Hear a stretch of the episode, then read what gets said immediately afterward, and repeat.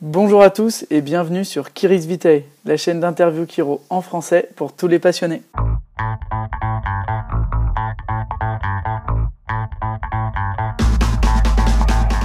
Bonjour à tous et bienvenue dans ce nouvel euh, vidéocast, dans cette nouvelle entrevue. Aujourd'hui, on a le plaisir et l'honneur de recevoir Jean-Jacques Chatrousse. Ça va Jean-Jacques? Bonjour, bonjour. Alors certains d'entre nous te connaissent, mais d'autres ne te connaissent pas. Est-ce que Jean-Jacques peut présenter Jean-Jacques? Bien sûr, bien sûr, je vais te donner un petit aperçu de mon parcours, mais très rapidement parce que je préfère parler de chiropractique que de parler de moi. Euh, je suis une troisième génération de chiropracteurs. Euh, mon père n'était pas un chiropracteur, mais le grand-oncle de mon père était parmi les cinq premiers chiropracteurs en France. Euh, Henri Morand. Il a eu deux fils. L'un est devenu chiro, l'autre est devenu médecin, et le fils du médecin, mon cousin éloigné, qui est maintenant à la retraite, est aussi chiro. J'ai une sœur qui est chiropracteur aussi. Et je ne m'étais pas destiné à ça, si tu veux, parce que mon père avait une entreprise travaux publics, ingénieur de polytechnique. Quand on a 18 ans, euh, on ne sait pas très bien ce qu'on veut faire. Donc, euh, j'allais suivre un peu les pas familiaux, et puis c'est une entreprise familiale. Et donc, je suis allé faire maths sup, maths à Paris, et puis... Euh, à la fin de, de la première spéciale, j'ai évidemment présenté tous les gros concours.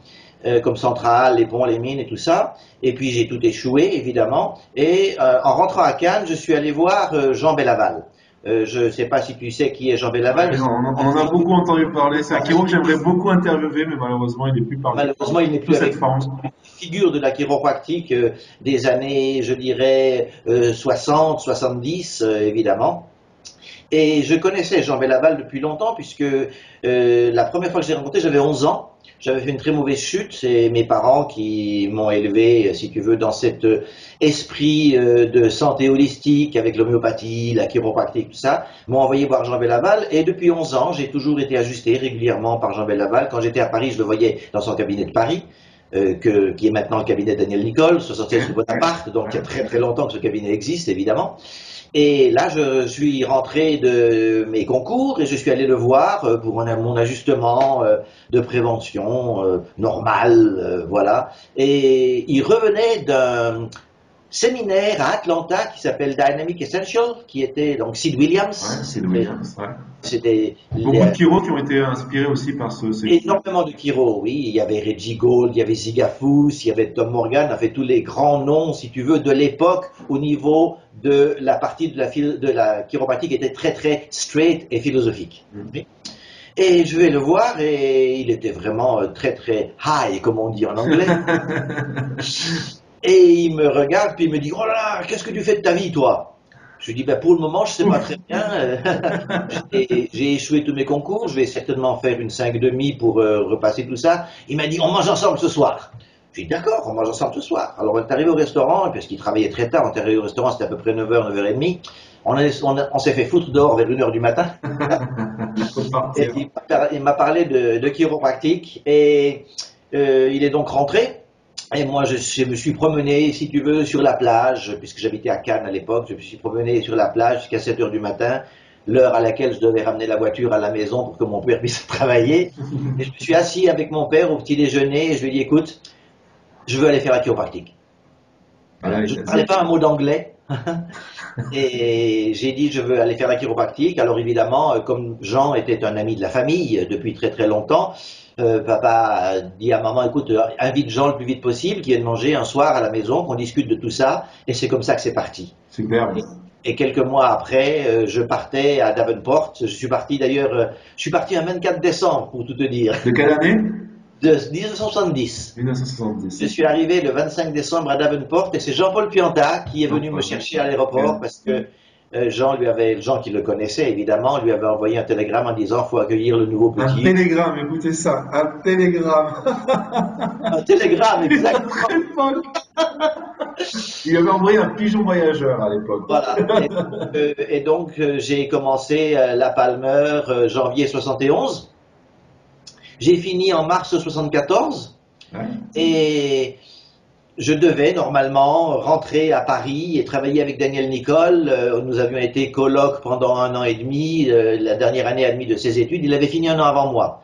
Et euh, c'était pratiquement tout prévu, on devait travailler ensemble. Et puis, je suis tombé amoureux d'une américaine. Là là là. m'a dit on va à l'ouest, on va pas à l'est. et donc on est parti, et je suis parti sur San Francisco, et c'est là que j'ai commencé ma carrière. J'ai Hmm. commencé ma carrière. Après avoir fait quelques remplacements, j'ai acheté un cabinet. Ok.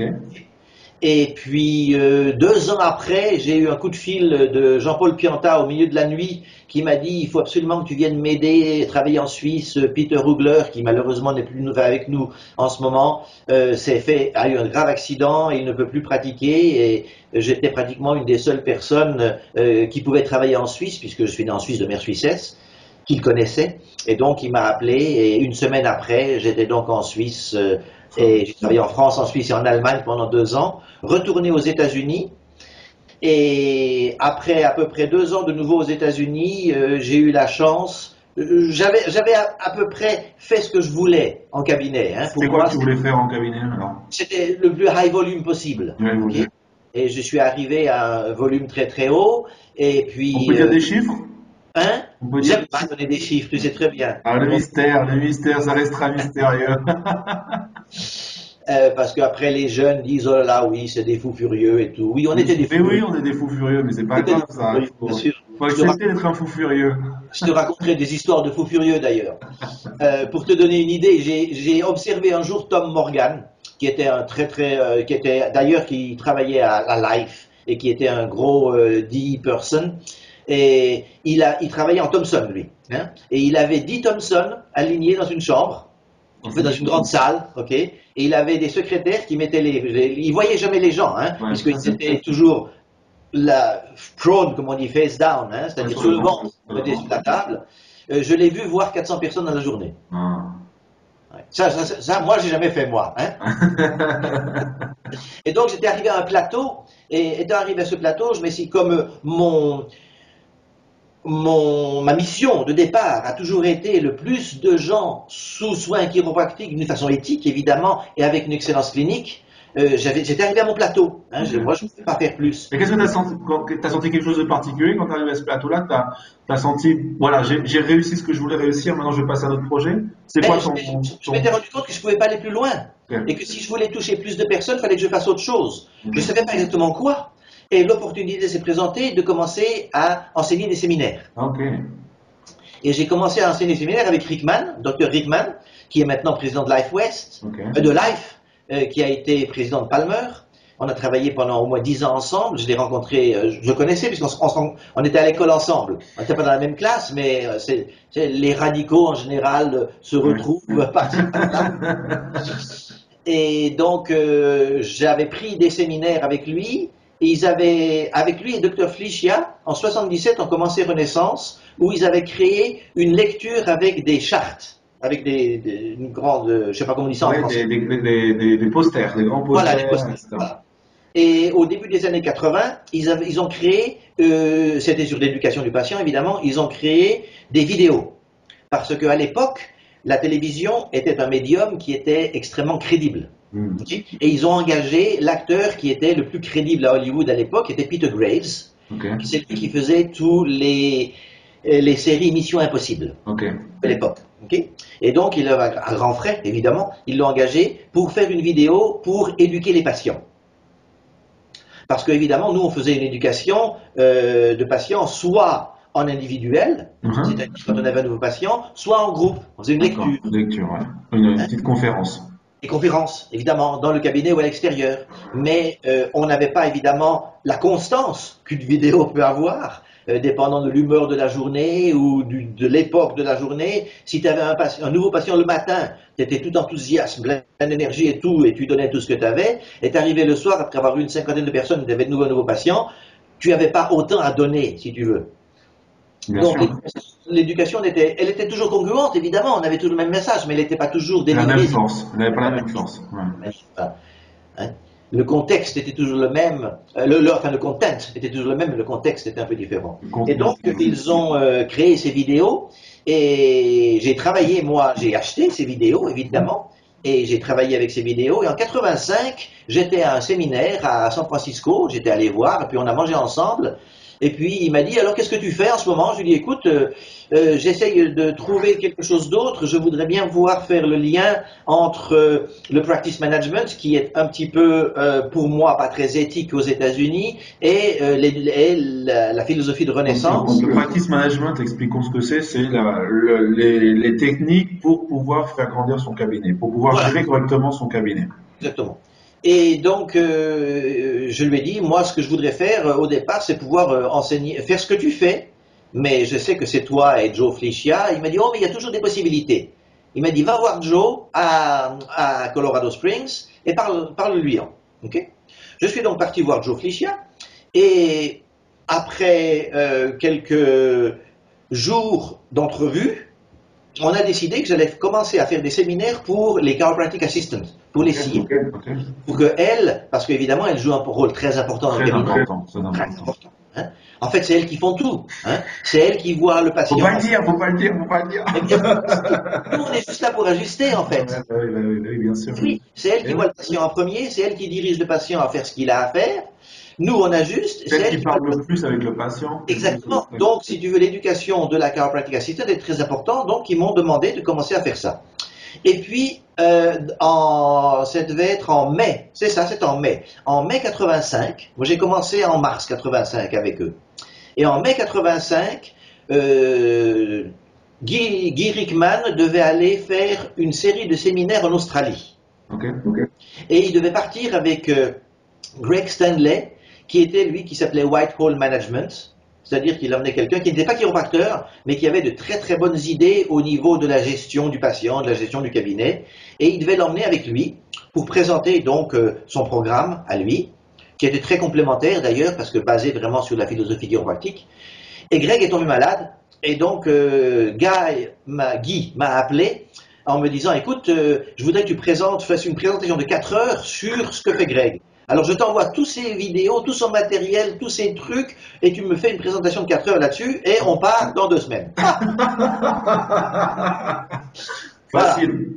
Facile. Alors, je suis parti avec lui, et puis on avait euh, trois séminaires, un à Sydney, un à Melbourne et un à Surfers Paradise. Et donc on fait le premier séminaire à Sydney, et à Sydney il fait donc sa présentation Renaissance, moi je fais mon truc, il me regarde faire mon truc, et bon, il m'a dit c'était bien, je suis content, et on part à Melbourne, où on refait la même chose, et on part à Surfers Paradise, et là, Surfers Paradise, il me dit, écoute, parce que dans le séminaire Renaissance, il y avait plusieurs parties. Et il y avait la partie, le, tout le samedi matin, c'était basé sur la partie scientifique de la chiropractique, c'est-à-dire toute la recherche qui a été faite sur les cinq composants euh, du, du complexe de la subluxation vertébrale. Et il me dit, écoute, euh, je sais que tu as pris beaucoup de séminaires Renaissance, évidemment, je sais que tu es bien versé là-dedans, donc ce que je veux que tu fasses, toi, tu vas prendre le samedi matin, tu vas me faire la science. Ah, Je me dis, mais merci beaucoup, c'est très gentil de me le dire. Et donc, j'ai fait Et c'est ça. pour quand Bah demain. C'est ça, c'était demain, oui. Et je- on est donc, euh, on a fait ça. On est rentré en passant par Paris parce que euh, Dr Rickman était vraiment, est toujours un fou de cinéma. Il avait d'ailleurs fait un degré à l'UCLA en cinéma. C'est pour ça que c'est lui qui avait dirigé toutes les vidéothèques qu'ils avaient faites. Ah. Et il voulait aller au Festival de Cannes. Hum, Et comme euh, j'avais la chance, un ami de mon père était le directeur du Festival de Cannes. Quand on est arrivé à Cannes, on arrive à 6 heures du soir, à 8 heures, on avait des places. hum. Et donc, on s'est dit, il faut qu'on puisse déduire le voyage. Donc, on a fait une présentation de trois heures à Paris en passant. Alors de quoi ça parlait ces présentations un petit peu? Parle-nous un petit peu de, ben, là, c'était simplement une présentation sur la philosophie qu'on avait faite. philo chiro. Alors, alors, fait- parlons, un petit- parlons un petit peu de philo chiro alors. Ben, parlons un peu de philo-chiro, si tu veux. La philo-chiro, pour moi, euh, pour moi, la chiro, c'est un mode de vie. Hein. C'est pas simplement, comme la définition de nos anciens l'ont dit, une philosophie, une science et un art dédiés à la restauration et au maintien de la santé de par l'intégrité du système nerveux. Ça a été, moi, la première phrase que j'ai apprise par cœur en anglais, sans vraiment comprendre ce que ça disait, parce que c'était Philosophie 101, Dr. Price, Palmer College of Chiropractic. Janvier 71. Tu vois, ça- 71. et pour moi, tu vois, on- euh, si tu veux, l'OMS a maintenant une définition de la chiropractique avec le mot subluxation dedans. Euh, L'association des chiropractic colleges a une définition de la chiropractique qui est beaucoup plus évoluée, euh, beaucoup plus, si tu veux, élaborée, pas évoluée. Mais pour moi, la définition de base, c'est ça. C'est ça. C'est la restauration et le maintien de la santé de par l'intégrité du système nerveux. Alors, euh, des gens euh, râlent sur le mot ou se battent sur le mot philosophie. En fait, il y a des principes fondamentaux de vie et les principes fondamentaux de chiropractique qui sont, si tu veux, en congruence avec les principes fondamentaux de la vie. Pour moi, le principe fondamental de la vie, c'est le triangle of life, c'est le triangle de la vie. C'est-à-dire qu'il y a une intelligence entre l'énergie et la matière. Ok, donc tu as un triangle comme ça, Voilà. avec quoi Avec énergie. euh, L'intelligence, l'énergie et la matière. L'intelligence, c'est c'est le lien entre l'énergie et la matière. Ok.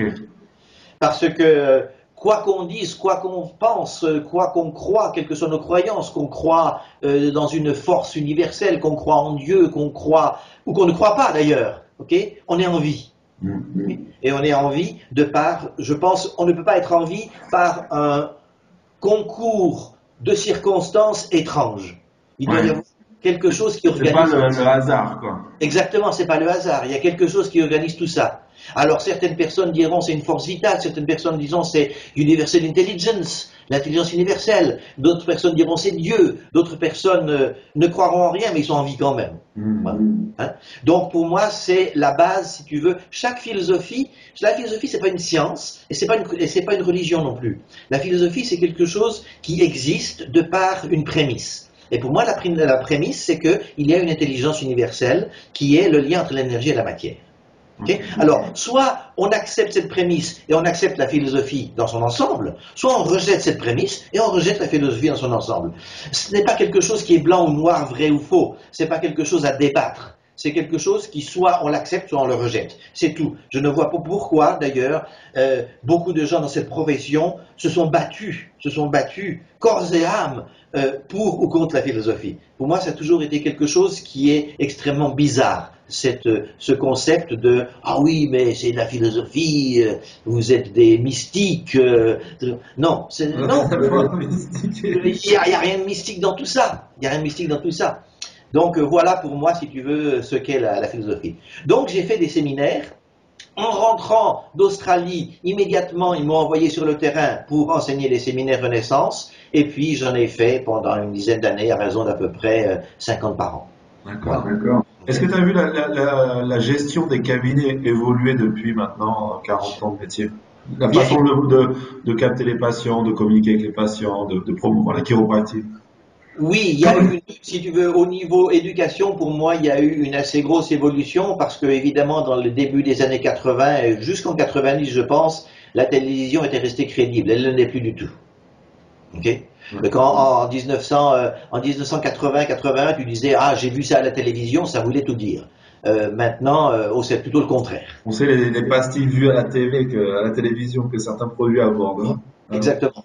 Donc, si tu veux, l'évolution, pour moi, l'évolution de la chiropractique, de l'éducation chiropractique, euh, s'est faite euh, au fur et à mesure des années. Entre 80 et 90, euh, les vidéos ont très bien marché. À partir de 90, on s'est rendu compte que ça ne marchait plus vraiment parce que les gens ne croyaient plus ce qu'ils voyaient à la télévision. Donc, on est passé à la génération X, c'est-à-dire la génération d'information, de services, des ordinateurs et tout ça. Et euh, Renaissance, enfin Quest, qui était le, le séminaire suivant, avait créé un programme où les gens faisaient leur anamnèse sur ordinateur au cabinet avec des tas de liens et tout. Ça a été une catastrophe.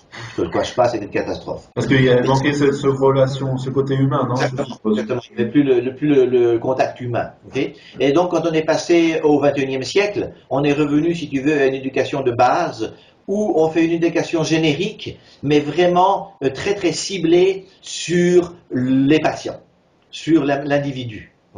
Euh, parce que si tu veux, on fait une éducation générique, mais qui se rapporte aux problèmes auxquels le patient, avec lesquels le patient est venu nous voir. C'est ce que tu fais en première visite? C'est ce que je fais en première visite. Et je t'expliquerai exactement, si tu veux, comment je fais en première visite. Quand tu veux.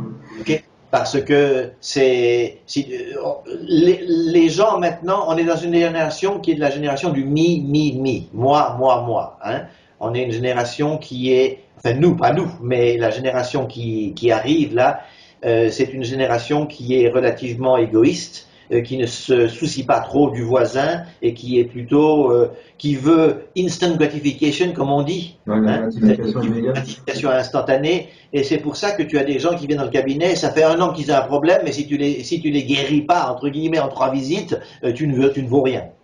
Ouais. Hein je pense que tu es confronté à, à la même chose. Ah, C'est pour ça que c'est important l'éducation et d'expliquer que tout, d'ailleurs c'est dans les principes Kiro, que tout processus nécessite du temps. C'est-à-dire si tu mets une graine dans la terre, c'est pas parce qu'elle va devenir un arbre en deux jours. Quoi. Je veux dire, il faut, il faut... Exactement. Et, si tu veux, c'est pour ça que l'éducation du patient est très importante. Et donc j'ai fait ces séminaires, et puis après euh, j'ai fait mon propre séminaire pour faire le lien, si tu veux, entre une euh, gestion beaucoup plus pratique du patient et des vidéos, ok, et après de l'éducation qu'on faisait, et puis après j'ai commencé le coaching.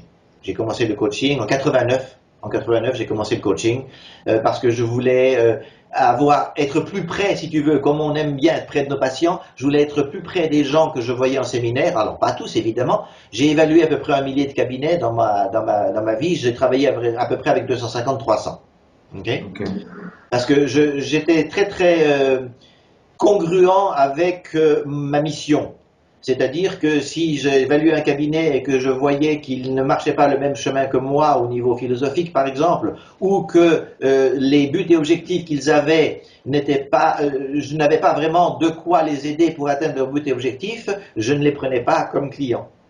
Comme si j'ai un patient qui va être en conflit avec moi, euh, je préfère l'envoyer ailleurs. C'est pas la peine d'être en conflit avec un, avec un patient. Tu vas rien lui apporter, évidemment. C'est-à-dire, je, je traitais mes, euh, chiropracteurs comme je traitais mes patients. Et donc, en 89, j'ai fait du coaching. Et si tu veux. Ce que ça m'a apporté, ce que ça m'a apporté, c'est euh, le prolongement de ma mission ma mission. C'est-à-dire que si en 25 ans, un peu plus maintenant, si en 25 ans de coaching, je n'ai touché qu'un chiropracteur par an, qui ne voit que 50 personnes par jour, je contribue à 1250 visites par jour. Chose que, évidemment, physiquement, émotionnellement et mmh. je ne pouvais pas faire. Donc, c'était ça. Et puis après, je suis allé, après, je voulais essayer de toucher un peu les étudiants aussi. Donc, j'ai passé deux ans et demi à, à enseigner à l'IFEC. Et nous nous sommes quittés pour des raisons philosophiques, évidemment. Évidemment, évidemment. Bah, justement, tu me disais que tu allais nous expliquer un petit peu ce que tu faisais en première visite. Peut-être que ça peut intéresser certaines personnes. Une première visite, si tu veux, pour moi, c'est là que tu vas établir, c'est là que tu vas établir ta relation avec le patient. Ok? Avant de faire ça, avant de faire ça, euh, parce que dans ma première visite, il y a évidemment une partie qui est l'éducation du patient avant de t'expliquer ce que je fais en première visite, il faut que les étudiants et les chiro comprennent qu'il faut qu'ils soient extrêmement clairs sur le message qu'ils veulent transmettre. Hmm. Et c'est pour ça que chaque fois que je prends, euh, que ce soit un étudiant euh, ou un nouveau gradué ou un chiro qui a déjà 10 ans ou 15 ans de carrière et qui veut travailler avec moi, la première chose qu'on fait, c'est vraiment de définir sa mission définir sa mission, ce qu'on appelle le statement of purpose. Mhm. il y a un processus extrêmement précis pour ça que je n'ai pas inventé puisque je l'ai fait moi-même. Hein. Et euh, c'est quelque chose qui est très important parce que il faut vraiment définir sa mission pour pouvoir, quand on fait notre éducation du patient, transmettre quelque chose qui est extrêmement clair, mhm. qui est extrêmement précis et qui vient de là et qui vient pas de là. Donc le processus, c'est quoi? C'est un exercice spirituel? C'est un moment de méditation spirituelle? Je vais te le donner, oui, je vais te le donner. C'est un processus qui est extrêmement simple. Le statement of purpose est en quatre parties. La première partie, c'est le quoi, le what. ok? La deuxième partie, c'est avec qui? La troisième partie, c'est le comment? Et la quatrième partie, c'est les résultats. Alors les résultats à tous les niveaux, évidemment, que ce soit au niveau euh, physique, que ce soit au niveau émotionnel, que ce soit au niveau financier, etc. etc. Le plus important, c'est le quoi. Et donc, le processus qui m'a été enseigné et que j'ai perpétré avec mes étudiants, mes clients, mes chiros, tout le monde, euh, et ça marche d'ailleurs pour n'importe quelle profession, puisque j'ai fait du consulting aussi avec euh, des médecins, avec des acupuncteurs, avec des dentistes. Hein. Euh, Diversifié. ben oui, hein, du moment que j'ai fait, surtout avec des gynécologues qui étaient holistiques. Hein et qui était qui a vraiment euh, une, une, approche extrêmement euh, holistique justement de la gynécologie. C'était très intéressant de travailler avec eux d'ailleurs. Et j'ai d'ailleurs monté avec euh, deux de ces jeunes femmes un cabinet en Californie qui est maintenant un cabinet qui est réputé pratiquement dans tout l'État pour, pour ce qu'ils font. C'est là d'ailleurs que les petits-fils les petits de ma sœur vont, évidemment. ils, sont, sont, pratiquement ils sont très près de où mon neveu habite. qui est d'ailleurs la même ville dans laquelle j'ai commencé mon premier cabinet. tout, se recoupe. Tout, se recoupe, c'est ainsi que ça. Et donc, le processus, c'est le, le, what. Alors, ce que je conseille aux, gens de faire, c'est de prendre à peu près deux heures de leur, de leur vie et d'être dans un, dans un endroit où ils ne seront pas comment dire ça, dérangés du tout. C'est-à-dire ni iPhone, ni iPad, des trucs comme ça. Et prendre en fait... aucune distraction aucune distraction. Hein. Et puis être dans un endroit où ils aiment être. S'ils aiment être près de l'eau, qu'ils soient euh, sur une plage, s'ils aiment être dans la forêt, qu'ils soient dans la forêt, euh, qu'ils se mettent un peu dans un état un peu méditatif, ok, et qu'ils commencent à écrire. Hein. C'est une ligne, c'est des lignes, mais écrire, pas marquer sur un sur un iPad ou un truc comme ça, écrire, parce que euh, je ne le sais, ça fait pas moi qui le dis, mais il y a des tas de neurologues qui disent que le fait d'écrire quelque chose sur une feuille de papier facilite le transfert de connaissances à euh, possession. Ok. Ouais, ouais. On tu t'appropries la, la, la, le concept ou l'idée ou la ou quoi que ce soit. Et donc c'est des, des phrases d'une ligne en disant ce qu'ils veulent être, ce qu'ils veulent faire et ce qu'ils veulent avoir. Okay? Et comme on dit en anglais, don't dream small. C'est-à-dire tout ce qui te vient par l'esprit, sans faire ni de jugement, ni d'analyse de, ce qui te vient dans la tête, il faut vraiment l'écrire. Ne rêvez pas petit, rêvez en grand. Voilà. Alors, en quel... Paris Saint-Germain. Exactement. Et donc, euh, voilà. Et prends à peu près une heure et demie, deux heures, jusqu'à ce que tu commences à avoir des pensées qui deviennent récurrentes. Tu dis, ah ben ça, je l'ai déjà écrit, ça, je l'ai déjà écrit, je l'ai déjà écrit. À ce moment-là, il faut s'arrêter. Il faut s'arrêter et relire tout ça. Relire tout ça en les divisant en buts et objectifs. Alors, un but est quelque chose de très précis. Exemple, euh, euh, je veux, après trois ans en pratique, être capable de voir 40 euh, personnes par jour. Hmm. Ça, c'est un but bien précis. un objectif est, je veux devenir un master en network, par exemple, en Un essai. Ça, c'est un, un, objectif. je veux être le, meilleur, le meilleur parent que je puisse être. C'est un objectif. Et donc, tu divises ça en but et objectif pour être, faire et avoir. pour être, en général, c'est pratiquement que des objectifs, évidemment. faire, c'est de l'action, et avoir, si tu veux, c'est un peu les résultats, c'est les buts que tu te fixes. Je veux avoir une maison au bord du lac euh, quand j'aurai 35 ans, un truc comme ça. Moi, il y avait un truc très précis que j'avais d'ailleurs sans le savoir depuis l'âge de 3 ans, c'était Ferrari. Je veux une Ferrari. Ferrari, Ferrari, Ferrari, Ferrari. Et donc, quand j'ai eu 18 ans, mon permis de conduire, je suis allé voir mon père, je lui ai dit, voilà, j'ai mon permis de conduire, maintenant tu peux m'acheter une Ferrari. Il m'a dit, bien sûr. il m'a dit, quand tu pourras te la payer. Et donc, je me suis payé ma première Ferrari quand j'avais 29 ans. Et j'ai eu une histoire d'amour avec les Ferrari pendant 30 ans. Pendant 30 ans, euh, j'ai vendu la dernière quand j'avais 59 ans, et puis maintenant c'est fini, euh, ça m'a passé. Maintenant tu roules en Dacia. Hein? Maintenant tu roules en Dacia. Non, pas vraiment. Mais... ok. Donc euh, voilà, il faut faire ça. Et après, et après, pendant à peu près 3, 4, 5 semaines, avoir toujours avec soi quelque chose sur lequel on peut soit écrire, soit enregistrer. Okay et quand une idée te passe par la tête, euh, que ce soit sollicité, c'est-à-dire ça peut être par une discussion avec quelqu'un, par une relation avec un patient, euh, par euh, une publicité que tu vois euh, quand tu es en voiture, par quelque chose que tu entends à la radio, ça, tu as quelque chose qui stimule une idée, tu l'écris, sans y penser, sans l'analyser, tu l'écris. Et, à peu près tous les 3-4 jours, tu retournes à ton master list, c'est-à-dire à la liste que tu as fait de départ, et tu commences à cocher tu coches, ah ben oui, ça, ça je l'ai déjà. Si ça n'y est pas, tu l'ajoutes, évidemment, autrement tu coches. Et tu verras qu'au bout de 3-4 semaines, tu as un schéma qui commence à mm. émerger et que tu as euh, certaines phrases qui ont peut-être 5, 10, 15 coches, d'autres qui n'en ont pas du tout d'ailleurs. Mm. et si tu veux, c'est l'émergence de ce que tu veux être, faire et avoir. Ça, c'est le début du statement de purpose. Et alors après, il faut trier tout ça. Il faut prendre les 10, 15 ou 20 idées euh, et concepts et désirs et buts et objectifs qui sont les plus importants, qui ont le plus de coches. Et on les met en ordre de priorité. Et une fois que ça s'est fait, à ce moment-là, euh, vous pouvez m'appeler et puis je dessinerai votre segment de plan. Voilà, donc n'hésitez pas.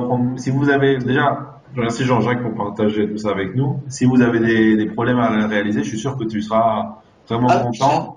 Et les gens t'envoient un petit email, un petit, un petit appel. Je leur, je leur, enverrai le processus et aussi quelque chose que Sofia Rodriguez, qui est la personne avec qui j'ai créé un cabinet modèle en Californie, euh, la, la, elle a une, je sais pas, c'est une dizaine de pages de la façon dont elle a, elle, créé son statement de purpose. Ah ouais, ouais. Donc voilà. Donc n'hésitez pas à rentrer en contact avec Jean-Jacques. Donc pour moi, c'est ça. Pour moi, c'est ça. Ça, ça te donne la clarté de l'esprit. Mm. Ça te donne vraiment qui tu es, qui tu es, euh, ce que tu veux faire, et, ce, et évidemment, au niveau chiropractique, ça te donnera une clarté de l'esprit de ce que tu veux transmettre. Hein? Ça, c'est la base. Et en fait, pour moi, c'est la base du succès. Parce que après, une fois que tu as ça, que tu as donc euh, l'essence, l'essence de qui tu es et de ce que tu veux faire, euh, quand tu vas à des séminaires ou quand tu as d'autres personnes qui te disent ah ben tu devrais faire ci ou tu devrais faire ça, non, il faut vivre par nos programmes, pas vivre par les programmes de quelqu'un d'autre. Hein. Mm-hmm. Et donc ça, on établit bien nos programmes et on va à des séminaires, j'y vais aussi. Et tu vois quelque chose ou tu entends quelque chose qui, que tu ressens et qui te dit oh ça c'est fantastique, il faut que je le fasse. Avant de faire quelque chose comme ça, il faut vraiment te poser la question, c'est si je fais ça, est-ce que ça va m'aider à aller de l'avant dans ma mission. Est-ce que c'est cohérent avec ma mission de vie? Est-ce que c'est congruent avec ma mission? Est-ce que ça va m'aider justement à aller de l'avant? Si la réponse est oui, foncez dans le tas. Si la réponse est non, même si ça, comme on dit en anglais, looks good, feels good and sounds good, ne le faites pas. même si ça sent bon, ça, ça, sent, ça, le goût est bon et que la texture est bonne, mais euh, non, Et donc, dans, dans le statement of purpose, ça sera évidemment divisé en personnel et professionnel. Bien sûr. Bien sûr.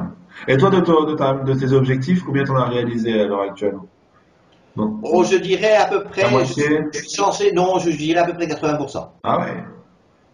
Il y, a une, il, y a, une, chose qui me, il y a une chose qui me tarabuste et je suis en train d'y travailler, c'est je vais absolument conduire une Formule 1. Et donc, euh, je suis en train de, de travailler là-dessus. Je pense que, sinon cette année, mais l'année prochaine, euh, je, je, sais exactement où ça va se faire, euh, comment ça va se faire. Il faut simplement que je mette tout ça en place avec certains amis. Mais tu le sais parce que tu, tu, le visualises dans ta tête et que tu ressens que ça va se passer ah, Non, non, mais oui, oui, et puis je sais exactement où ça sera au, au, circuit du Castellet, euh, je sais combien ça va me coûter, je sais comment ça va se passer. Euh, Il suffit juste de prendre l'action maintenant. Voilà, j'ai uniquement une question de maintenant de prendre des action steps, comme on dit, de décider de la date, de faire toutes les euh, démarches nécessaires et puis d'aller le faire. Voilà. Ok. Et revenons un petit peu sur cette première visite. Donc en première visite, que tu, nous expliquais que c'est très important de, de, de, rentrer en relation avec le patient. C'est la première approche qu'on a avec le patient. C'est le meilleur moyen de communiquer avec eux. Euh, notre message de la chiropractique, d'être bien clair avec euh, avec euh, avec eux. C'est ça que tu nous disais? C'est exact. C'est là que tu vas établir ta relation avec le patient. Ok? Alors il y en a que tu vas louper, et puis il y en a avec qui tu vas avoir d'être une très bonne relation. Ok? Euh, le truc important, c'est, euh, pour moi en communication, c'est de répondre aux questions avant qu'elles n'arrivent. Hmm. Et les gens ont des attentes. Les gens ont des attentes. En général, le premier contact d'un patient avec le cabinet va être au téléphone. OK ça va arriver, ça va arriver que tu vas rencontrer des gens dans une conférence que tu donnes à l'extérieur et qui vont venir te dire après ou te téléphoner en te disant oui, je vous ai écouté, c'est super, je pense que maintenant j'ai compris le rôle de la chiropractique dans ma santé et je veux venir et être évalué.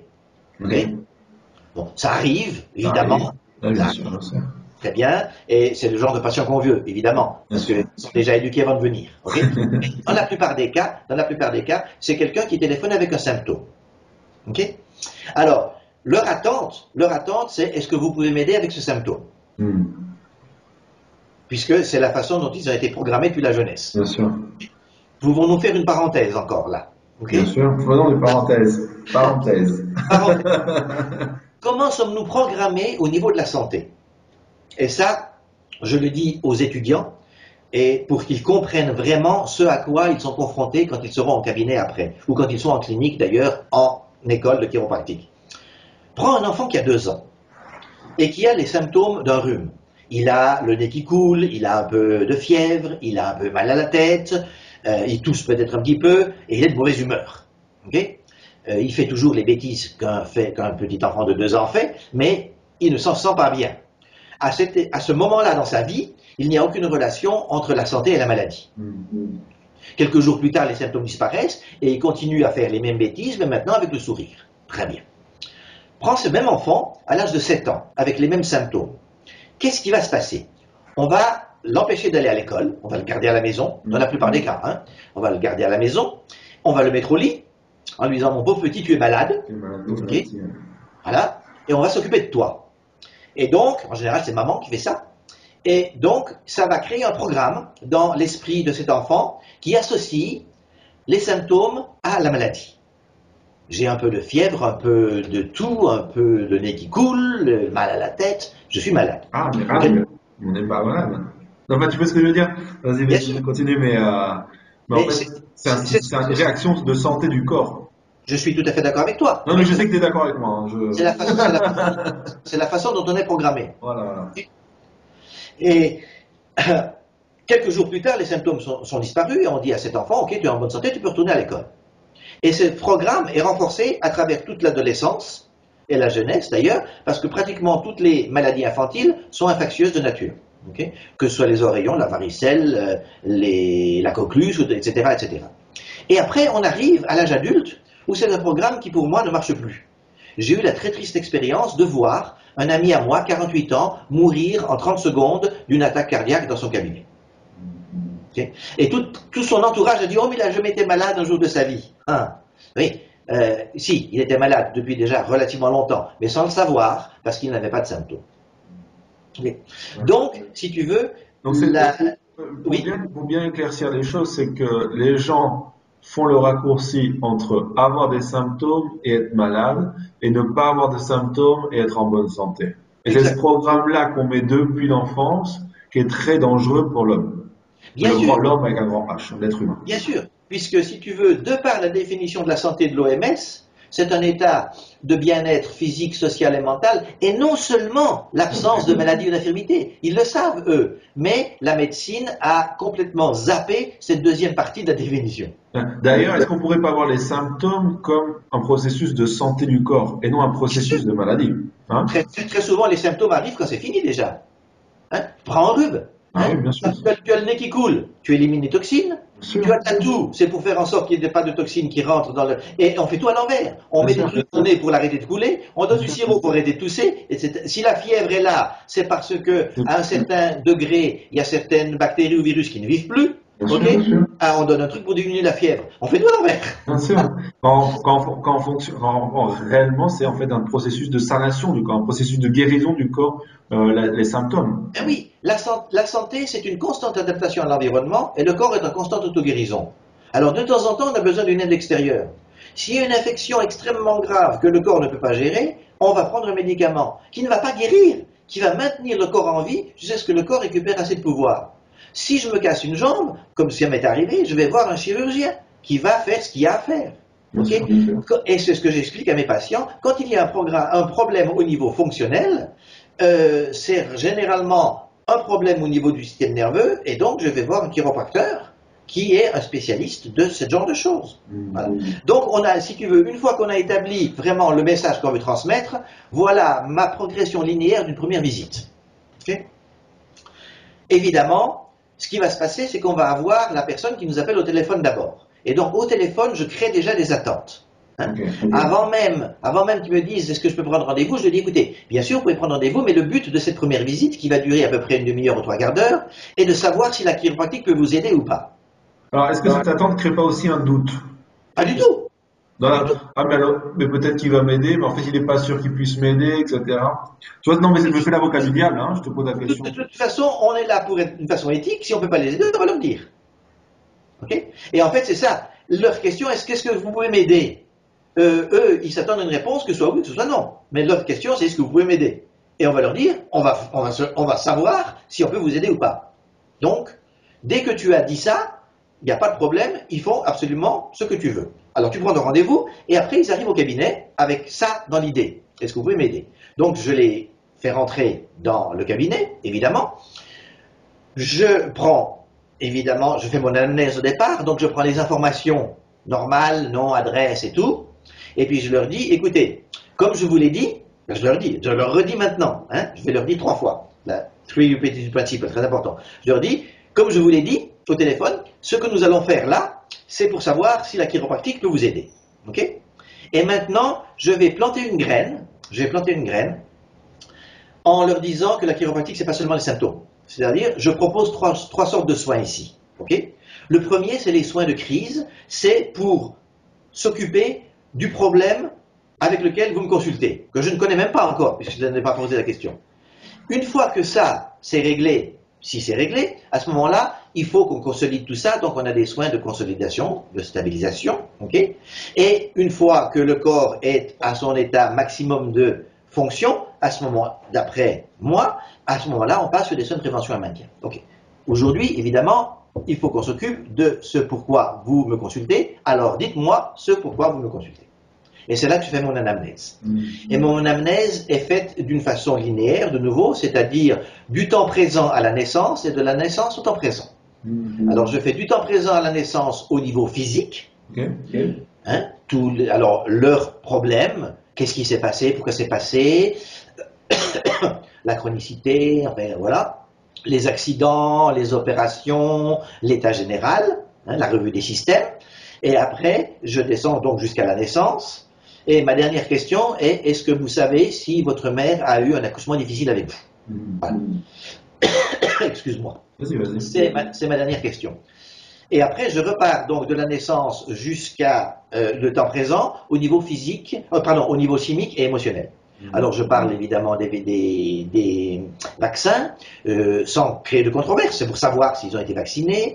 Je parle euh, s'ils ont eu beaucoup de médicaments pendant leur euh, naissance, s'ils ont eu toutes les maladies infantiles, euh, s'ils ont eu des problèmes émotionnels comme la perte d'un parent ou un gros chagrin d'amour ou euh, tu vois des, des- des trucs comme ça. Ouvrons une autre parenthèse. Tu parles des vaccins, qui est un sujet euh, controversé. Est-ce que toi, tu Oui. veux nous partager avec nous ton opinion sur les vaccins? Euh, moi, mon opinion pour les vaccins, elle est extrêmement simple. Pour moi, c'est un racket. Voilà, c'est tout, c'est mon opinion sur les vaccins. Je crois, je la parenthèse, on continue. je crois au sérum, c'est-à-dire que si je me, si je me vais me faire une estafilade à la main avec un clou extrêmement rouillé, je vais aller me faire un sérum du tétanos tout de suite pour booster, si tu veux, la réponse.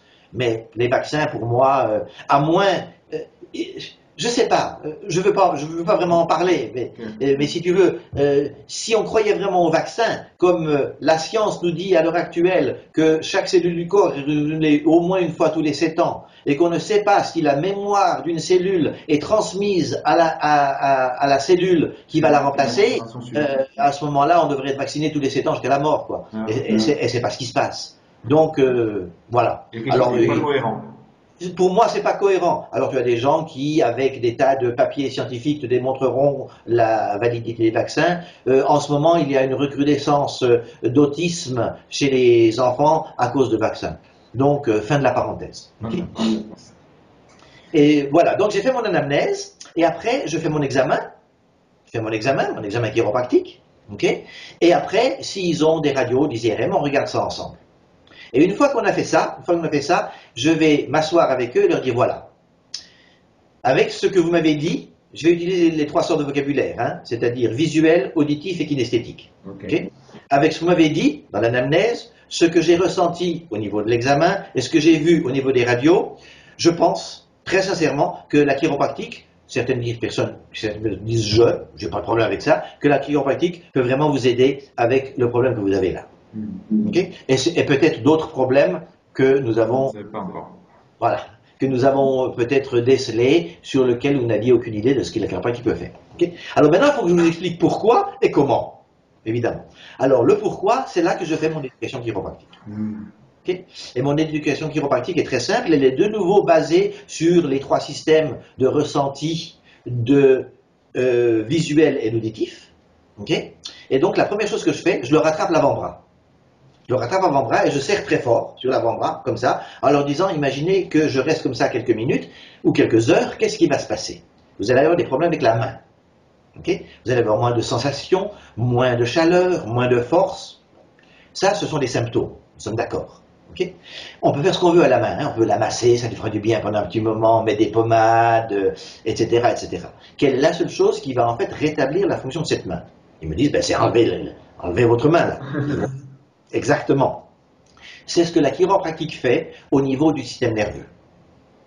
Et ça, ça c'est mon ouverture sur l'explication du système nerveux. Et je pars sur l'explication du système nerveux central, cerveau moelle épinière, le mieux protégé du corps, ok Périphérique, 70 km de nerfs. Alors je leur dis, je n'ai pas mesuré, hein, mais si vous allez sur Wikipédia, c'est ce qu'ils vous diront. Et... Les gens vérifient tout ce qu'on dit maintenant. Ah, faut, ah oui, oui, il faut faire très attention à ce qu'on dit. Il ne faut pas raconter des histoires, parce qu'après, ils vous disent, oh, mais je vais aller sur Wikipédia, c'est pas vrai du tout. Hein. Donc, on fait très attention. Et je lui dis, diviser en trois systèmes, moteur, sensitif et autonome. Et moi, je dis, on travaille principalement sur le système autonome, parce que c'est celui qui régularise et qui contrôle toutes les fonctions du corps. Et je dis, bon, c'est comment ça marche là-dedans? C'est très compliqué, évidemment. Il y a des millions de réactions chimiques, c'est très compliqué. Mais pour rendre quelque chose d'extrêmement simple, ça marche en circuit fermé. C'est-à-dire que vous avez un influx qui part du cerveau, alors ça c'est le mystère de la vie, ce qui fait que deux cellules se sont mises ensemble et en neuf mois on a créé quelques centaines de milliards pour créer un bébé. alors vous pouvez l'appeler comme vous voulez, hein. et je leur dis, vous pouvez l'appeler comme vous voulez. Euh, vous avez des gens qui l'appellent Dieu, des gens qui l'appellent intelligence universelle, des gens qui l'appellent force vitale, ça n'a pas d'importance, le mot qu'on met là-dessus.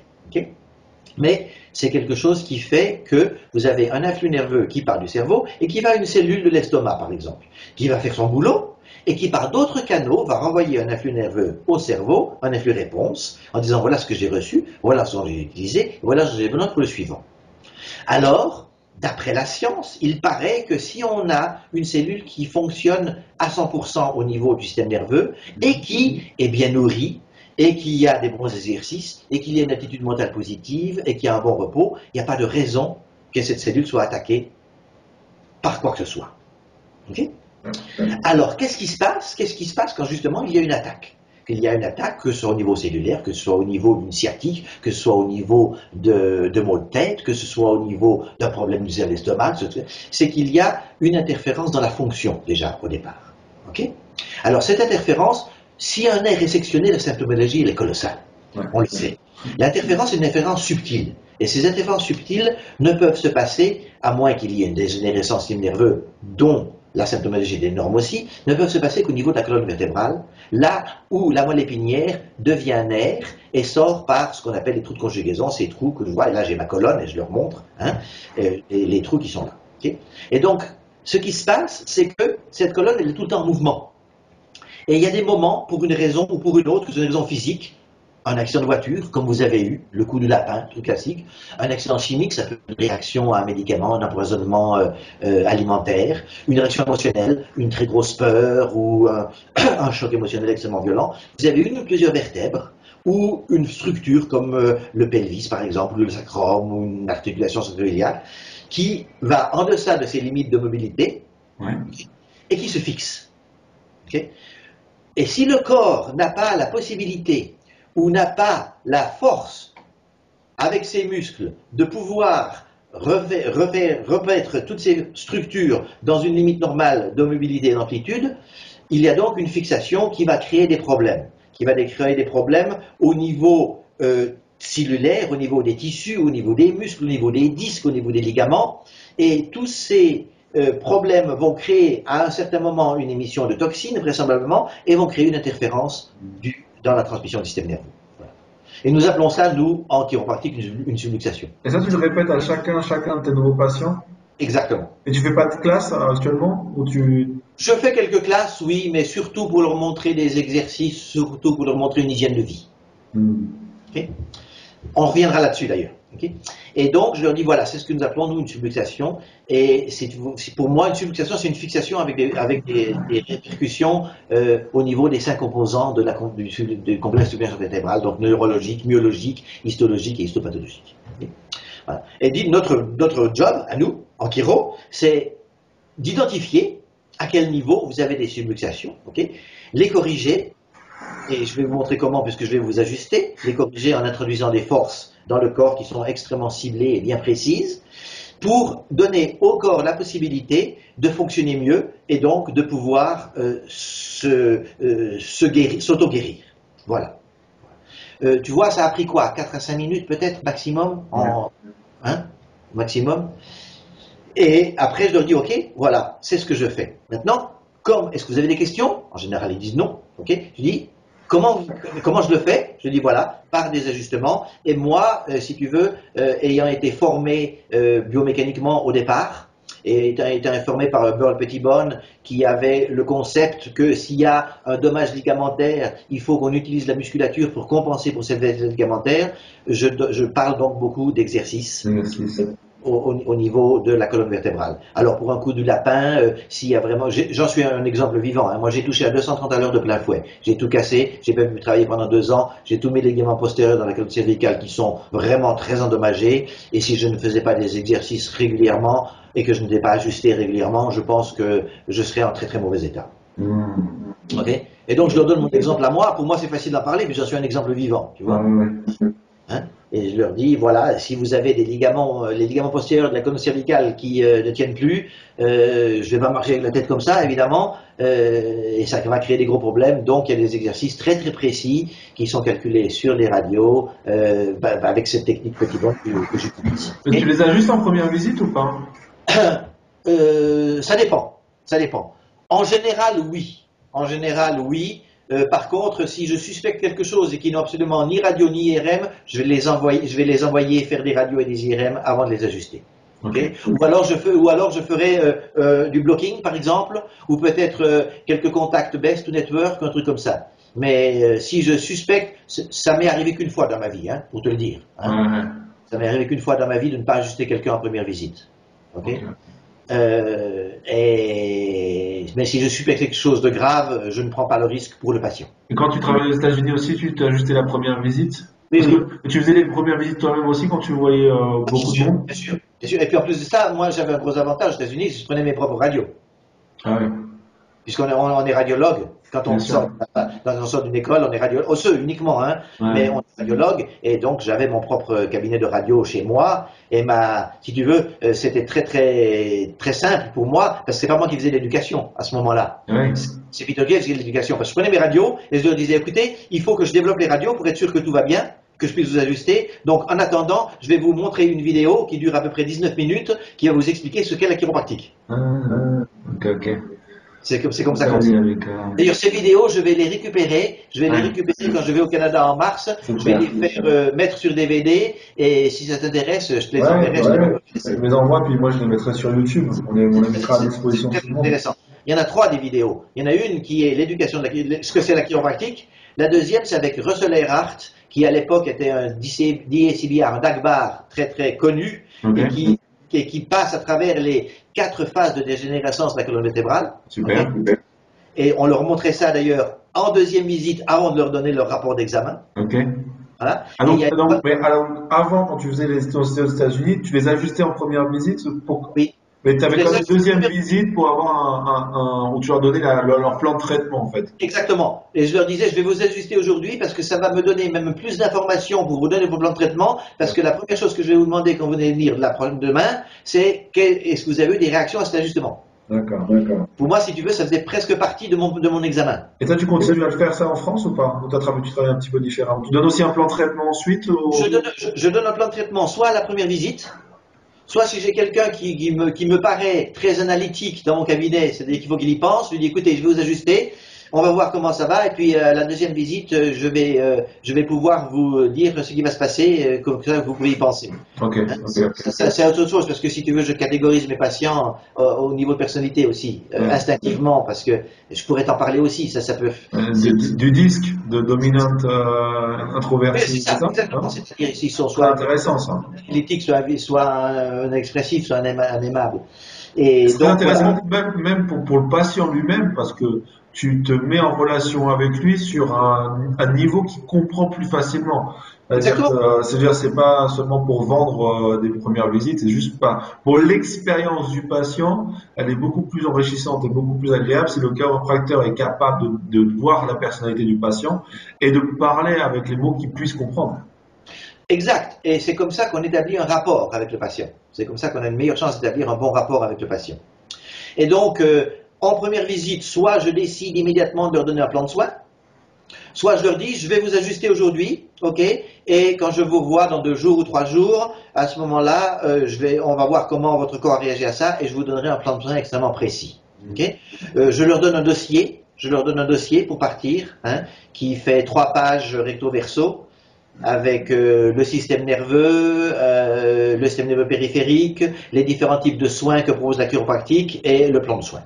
Ok que je remplis ou que je leur dis, ramenez-moi pour que je le remplisse la, la fois suivante. Si tu appelles tes patients, toi, après le premier ajustement, tu les appelles pour leur demander comment ça va? Certains qui le font appellent leurs patients Certains.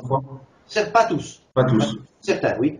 Si c'est quelqu'un qui est venu avec un problème ou si j'ai eu, euh, on a eu du- un peu de mal à ajuster, je leur donne déjà donné des choses à faire à la maison. euh, euh, ça m'arrive le soir de les appeler ou le lendemain pour voir. Parce que je leur dis par exemple s'ils ont une très grosse inflammation de faire du chaud et du froid. Et je leur demande s'ils ont fait ça et comment comment ça va.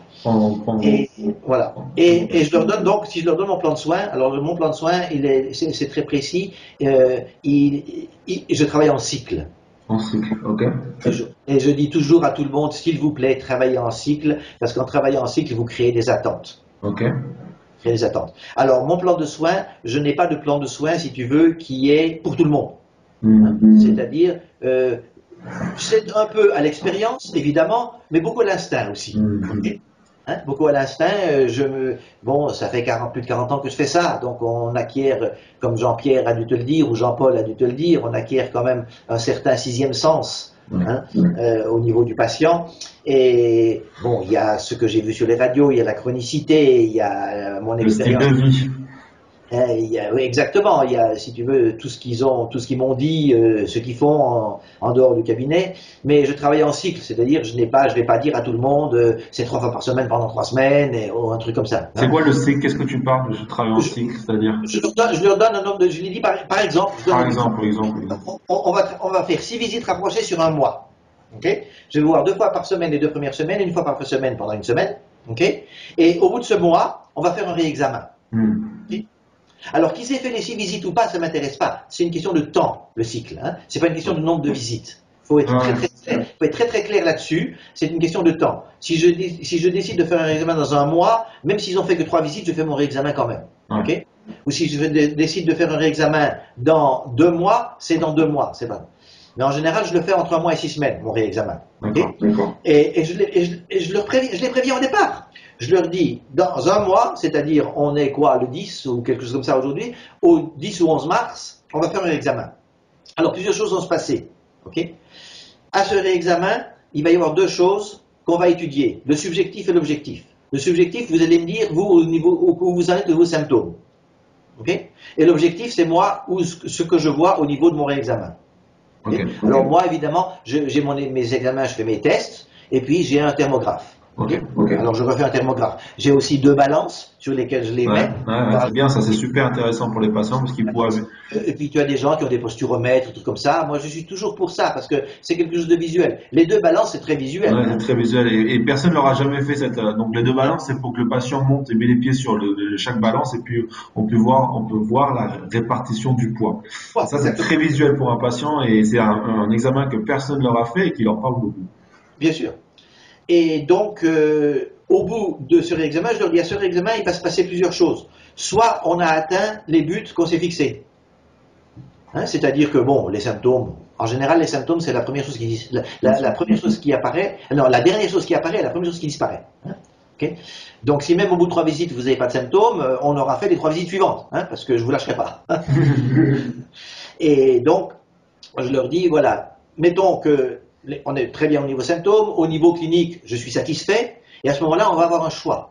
C'est soit vous dites, ok, je suis content, je m'en vais, soit on va passer sur la deuxième phase dont je vous ai parlé, les soins de consolidation, de stabilisation, pour faire en sorte que non seulement votre corps continue à évoluer vers un fonctionnement du mieux possible, mais en fait, essayer aussi d'éviter une récidive.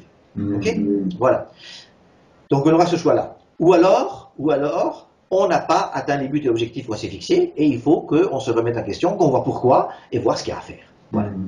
Donc, si tu veux, c'est très précis, et même Très clair, c'est très clair. clair, c'est clair, c'est clair. Et je leur donne même la possibilité, au bout de ces six visites, de me dire, mon bais- de me dire merci, bon baiser, à bientôt. Voilà. C'est-à-dire que, ne, parce que si, pour moi c'était très important, c'est un petit peu moins important ici, en Europe, mais aux États-Unis c'était très important de faire ça parce que dans la plupart des cas, dans l'esprit des gens, quand ils savent ou qu'ils ont entendu parler de la chiropractique, pour eux, c'est quelques craquements d'os pour des maux de tête et des maux de dos, et attention, il va essayer de te faire venir pour la vie. Hmm. C'est, si tu veux, la programmation qu'ils ont un petit peu au niveau de la chiropractique. Donc, en faisant ça, tu leur donnes une porte de sortie sans qu'ils se sentent coupables en disant j'ai pas suivi les Ouais, ouais. recommandations que mon chiropracteur m'a fait. Donc voilà, si tu veux, ma première visite. Voilà ma- Et, et toi, en 40 ans de travail, vu, on en parle beaucoup avec les, les anciens, mais t'as vu, t'as vu le corps humain évoluer? T'as vu le corps humain, là J'ai vu le justement. corps humain évoluer. J'ai vu le corps humain évoluer où euh, j'ai vraiment l'impression qu'en chiropractique, on n'a pas des résultats aussi miraculeux ou aussi rapides qu'avant. Hmm. Euh, Je me rappelle avoir, euh, avoir regardé les archives de BJ, de la, de la BJ Palmer Clinic, ok. Euh, La moyenne, c'était euh, entre 5 et 7 ajustements. Maximum. Ouais, mais ça, c'était Avec- pour enlever le symptôme. C'est de la symptomatologie ou c'était quoi, l'idée derrière ces 5 C'est 7 un peu partout, mais le, le, le, le, le miracle, si tu pratiquement le miracle au niveau symptomatologie, d'accord, mais comme si tu veux, c'était des gens qui étaient dans, dans une société agraire, agricole, euh, c'était des gens qui étaient beaucoup plus euh, sains au niveau de corps, et d'esprit aussi, mais au niveau de corps surtout, qui étaient beaucoup moins pollués par les médicaments, et qui avaient une activité physique euh, qui faisait en sorte que, je pense, le système immunitaire était beaucoup plus, euh, beaucoup plus important. Ok. Et on se rend compte quand on prend nos anamnèses que euh, prennent plus de médicaments maintenant qu'avant. Or, comme on sait que les médicaments ont un influx sur le système nerveux, il faut de temps en temps passer à travers certaines couches médicamenteuses avant justement d'avoir une réaction du système nerveux aux problèmes avec lesquels ils nous ont consultés. Bien sûr, bien sûr. Bien sûr. Ça, les médicaments, les- les- la nourriture qui est, euh, qui est industrielle, euh, la pollution, les fertilisants. les- alors, on en parlait avec Dominique, hein, les ondes électromagnétiques. euh, Électrique, c'est, c'est- si tu veux. Et je pense, je pense vraiment que le corps, le corps humain en ce moment est en mutation. Dans aussi, mutation pour s'adapter à ce bombardement euh, de choses invisibles, hein, de choses comme invisibles. Non seulement, comme tu dis, de la nourriture industrielle et des médicaments, mais de ces, euh, de ces champs électromagnétiques que sont l'Internet, l'Ethernet, euh, le Wi-Fi et tout ça, euh, qui ont une influence énorme sur le corps. On le sait d'ailleurs, hein, on le sait. hein, en physique quantique, ils sont allés à l'infiniment petit où il n'y a plus de masse. Hein, il n'y a que des champs d'énergie. Ouais. Et à Princeton dernièrement, ils ont montré que les sentiments ou les pensées ont une influence sur ces champs d'énergie. Ouais. Euh, ça, hein, c'est le tone de Didi. Le tone, on en revient, on en revient à ça. Parce que la chiropratie est basée sur le tone, Exactement, exactement. Ça, c'est le la tone. vibration. Et c'est la vibration. C'est exactement ça. C'est exactement ça. D'ailleurs, euh, j'ai vu, j'ai vu euh, euh, de- sur Facebook, d'ailleurs, puisque je vois des choses sur Facebook, j'ai vu que on peut mesurer le champ électromagnétique du cœur à à peu près un mètre de distance. Ça, c'est ArtMat. C'est l'Institut ArtMat. c'est ça, ouais. Puis alors, si les gens sont intéressés, allez sur TEDx. TEDx, bien sûr, oui, TED, ouais, génial. Fabuleuse sur Ouais. Alors, dans une société qui est maintenant au niveau de l'information, il y a beaucoup, beaucoup d'informations, de désinformations. Bon, si c'est faire le tri et trouver les, conférences justes ou les, ou les speakers justes, il y a beaucoup d'informations qui nous permettent d'enrichir considérablement notre manière de travailler. Il y a plus d'une heure qu'on parle déjà? Euh, je crois, ouais. Et, on n'a même pas, comme on dit en anglais, scratch the surface. Hein. On n'a pas égratigné la surface. Voilà, on a- on a fait Bon, ben écoute, je vais te laisser là-dessus. euh, Je vais te laisser là-dessus. Non, non, on peut continuer un petit peu, il n'y a, pas de- y a pas de limite de temps. hein. Euh, la seule Pardon. limite, La seule limite, c'est est-ce qu'il y a encore des gens qui nous regardent au bout d'une heure? C'est ça la question. Donc si vous nous regardez, coucou. On va continuer un petit peu. Ok. Bon, on va parler. Oh, Tu me disais euh, de me parler un peu des fous furieux. Parlons un peu des Ouais, parlons un peu des coups J'ai eu, la, j'ai eu la chance, j'ai eu la chance d'aller à des, euh, des meetings à Atlanta, donc Dynamic Essentials de Sid Williams, euh, dans les années où c'était vraiment très très euh, puissant.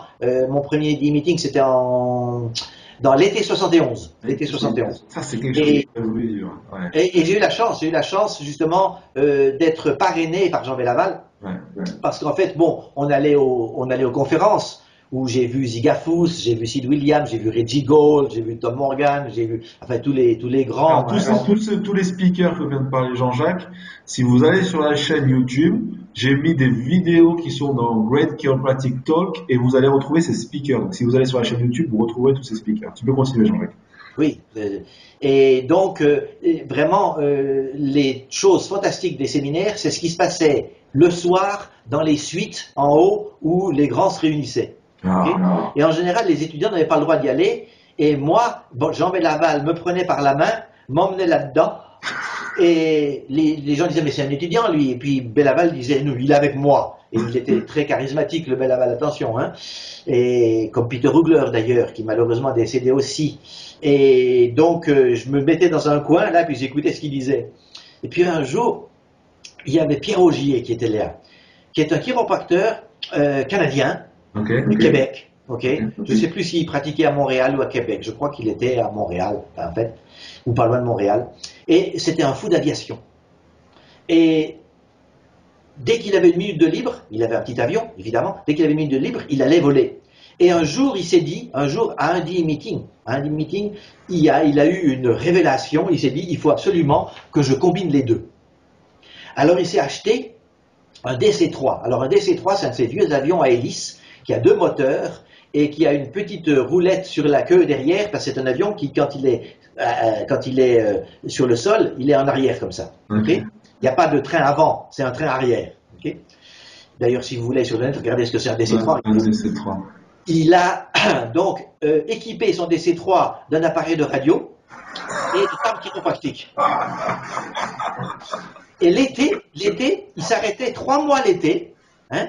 Bon, tous ses patients le savaient, ils n'étaient pas contents, mais ils le savaient. Donc, tous ses patients prenaient rendez-vous pour trois mois après, quand il revenait de son périple, et il partait l'été dans, le Grand Nord canadien. Et il faisait une tournée. hein. La première fois qu'il a fait ça, il a fait une tournée en cercle.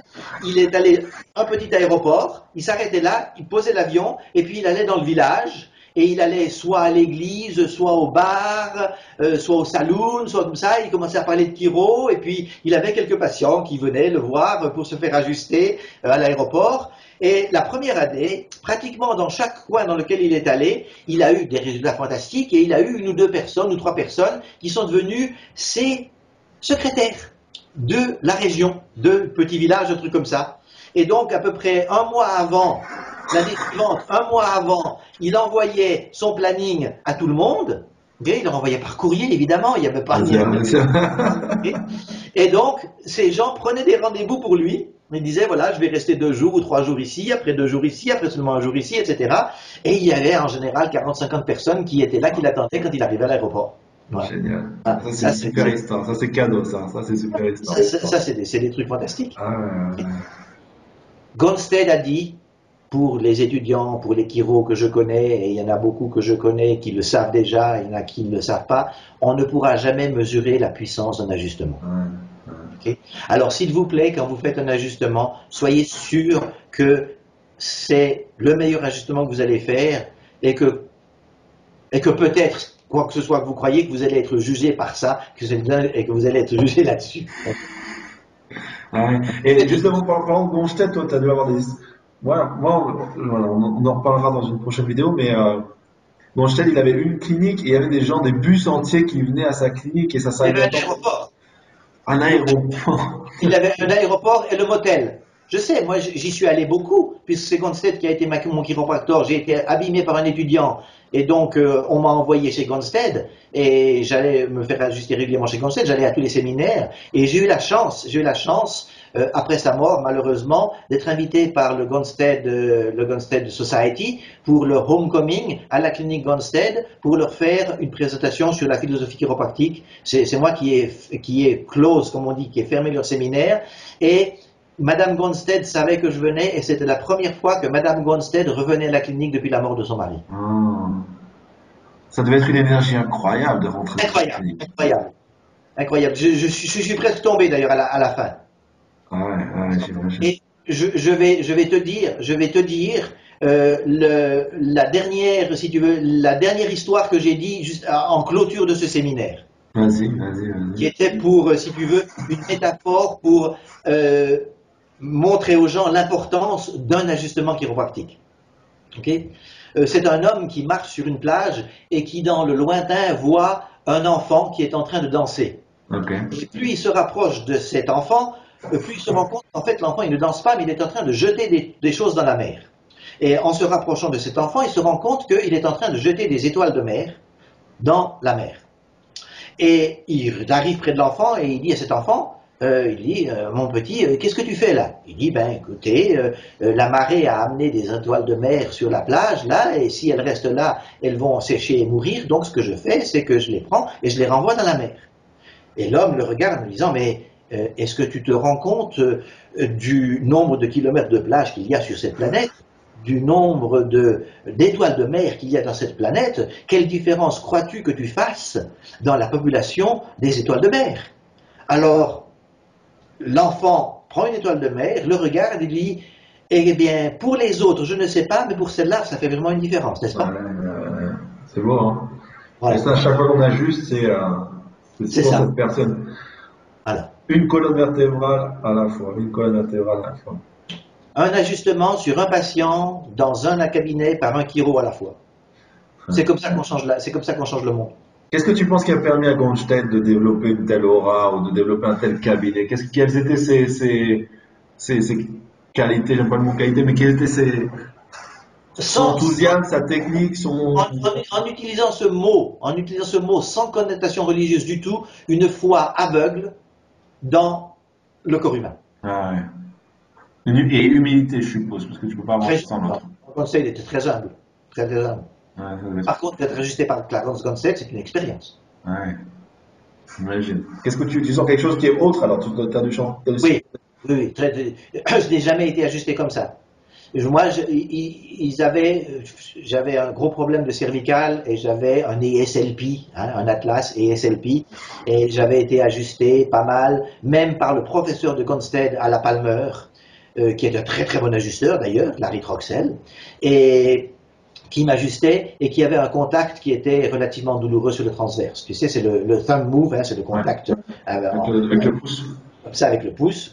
Et quand j'ai été euh, ajusté par Gonstead, d'ailleurs je suis arrivé là-haut, j'ai été pris en charge en tant qu'étudiant, donc je n'ai jamais rien payé du tout. Ils ont pris les radios, il a analysé les radios devant moi pour me montrer, tu vois, en me disant voilà, c'est comme ça qu'on fait, c'est ce que tu apprends à l'école, voilà. Et il me dit voilà, on, on a fait le listing ensemble, et après il m'a mis dans une cervical chair et il m'a ajusté. Et je n'ai rien senti du tout. Ouais, ouais, incroyable. Et c'est ce jour-là que j'ai compris, que j'ai compris que la rapidité était tout dans l'ajustement. Et il s'entraînait?